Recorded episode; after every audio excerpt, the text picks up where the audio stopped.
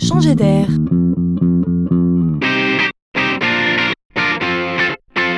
La chronique de Laurent Collen. La dernière fois que vous avez commandé quelque chose sur Internet, peut-être l'avez-vous déjà remarqué. Au moment de commander, parfois tout est clair, parfois tout ne l'est pas. Vous avez des questions et c'est bien légitime. Quelle taille je dois vraiment choisir? Est-ce que l'accessoire que je veux acheter est bien adapté à mon ordinateur? Rien de plus classique dans un processus d'achat. Alors, c'est là en effet qu'on se tourne vers un vendeur. Mais sur le net, c'est moins simple, car le vendeur n'est pas présent comme il le serait dans une boutique traditionnelle. Alors parfois, vous avez la possibilité de poser une question et là, ce qu'il y a de nouveau, c'est qu'on vous laisse le choix.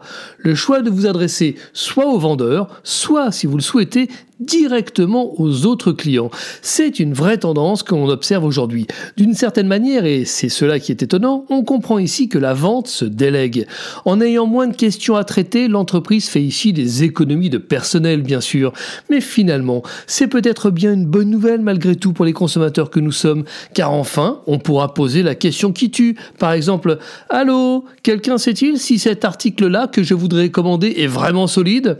La réponse que les clients vous apporteront ici sera tout à coup crédible et c'est tout l'intérêt ici.